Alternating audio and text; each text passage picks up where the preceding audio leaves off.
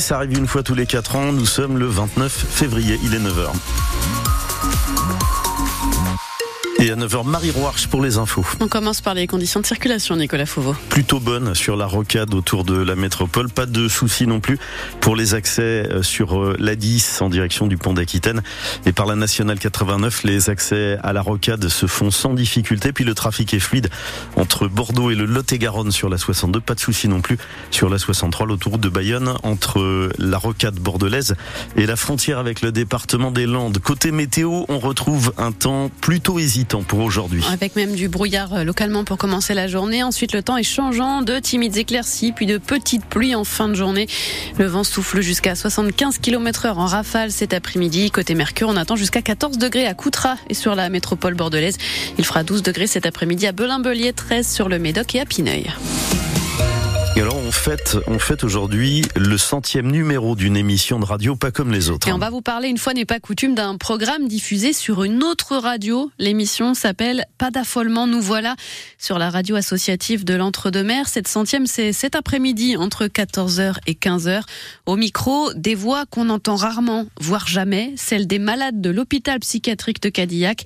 Un des porteurs de ce projet né il y a 10 ans était notre invité à 7h45. Le docteur Benoît Berthe, psychiatre à la retraite, revient sur les vertus de cette émission de radio pour les patients. Ça permet de rompre l'isolement, rompre les incapacités euh, multiples générées par la maladie mentale, qui est une saloperie donner une certaine sorte de voix. La voix de la radio entre deux mers, c'est une voix qui partage avec les gens, avec les locaux, parce que souvent la maladie mentale, elle donne de la voix, mais pas dans le bon sens du terme. C'est-à-dire qu'on en parle euh, par sa potentielle agressivité, la violence, euh, des, des, tourments euh, sociétaux qui sont injustement rapportés à la maladie mentale le plus souvent. Je suis tout à fait content que ça continue à vivre parce que c'est pas évident, hein, surtout dans l'évolution de la structure psychiatrique publique actuelle. Dont vous savez qu'elle est un petit peu malade, hein, elle aussi. Hein.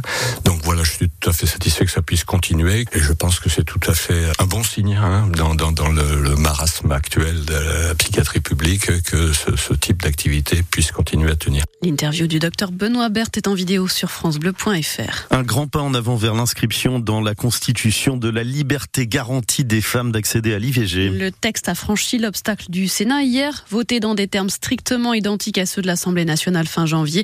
267 voix pour, 50 contre, malgré les réticences de la droite majoritaire au Sénat. Pour nos filles, pour toutes les femmes, a réagi Yael Braun-Pivet, la présidente de l'Assemblée nationale.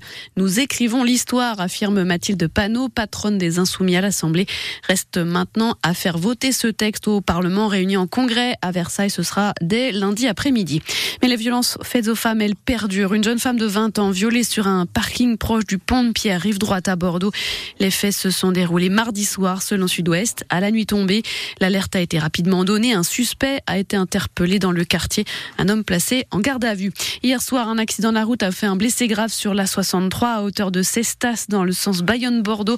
Un adolescent de 13 ans transféré en urgence absolue vers le CHU Pellegrin à Bordeaux. La collision entre quatre voitures a fait quatre autres blessés, dont deux petits garçons de 3 et 9 ans. Quatre hommes comparaissent à partir d'aujourd'hui devant la cour d'assises spéciale de Paris pour leur implication dans l'attentat du marché de Noël de Strasbourg en décembre 2018. Le terroriste ne sera pas sur le banc des accusés. Shérif Shekat a tué cinq personnes ce jour-là avant d'être abattu par la police deux jours plus tard. Les accusés sont soupçonnés de l'avoir assisté, de lui avoir notamment fourni des armes. France Bleu Gironde 9h04 à Blanquefort, l'ancien site de Ford est en train de renaître de ses cendres. L'aménageur français Axtom a racheté les 50 hectares qui appartenaient au constructeur américain Ford qui a quitté la Gironde en 2019 en supprimant plus de 800 emplois. L'objectif désormais, c'est de faire renaître cette friche, créer un village d'entreprise et ses 2500 emplois.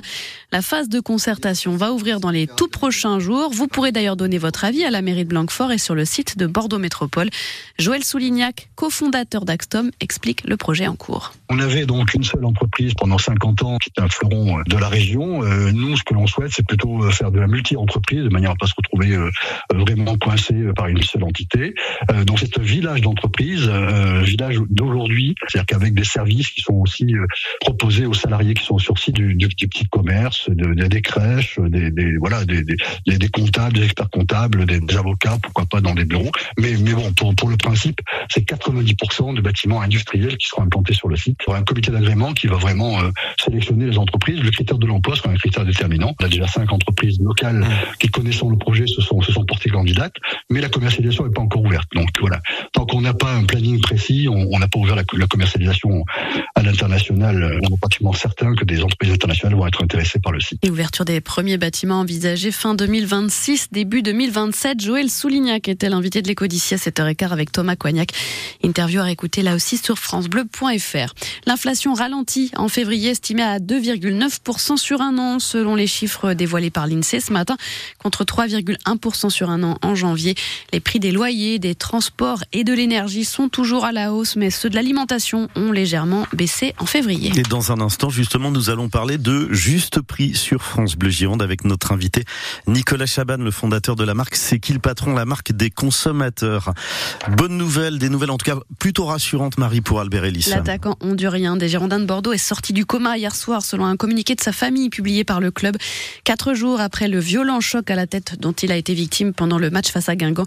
Mais il est encore trop tôt pour évaluer d'éventuelles séquelles neurologiques. Les JO de Paris approchent et trois têtes d'affiche de la délégation belge d'athlétisme viendront achever leur préparation chez nous en Gironde.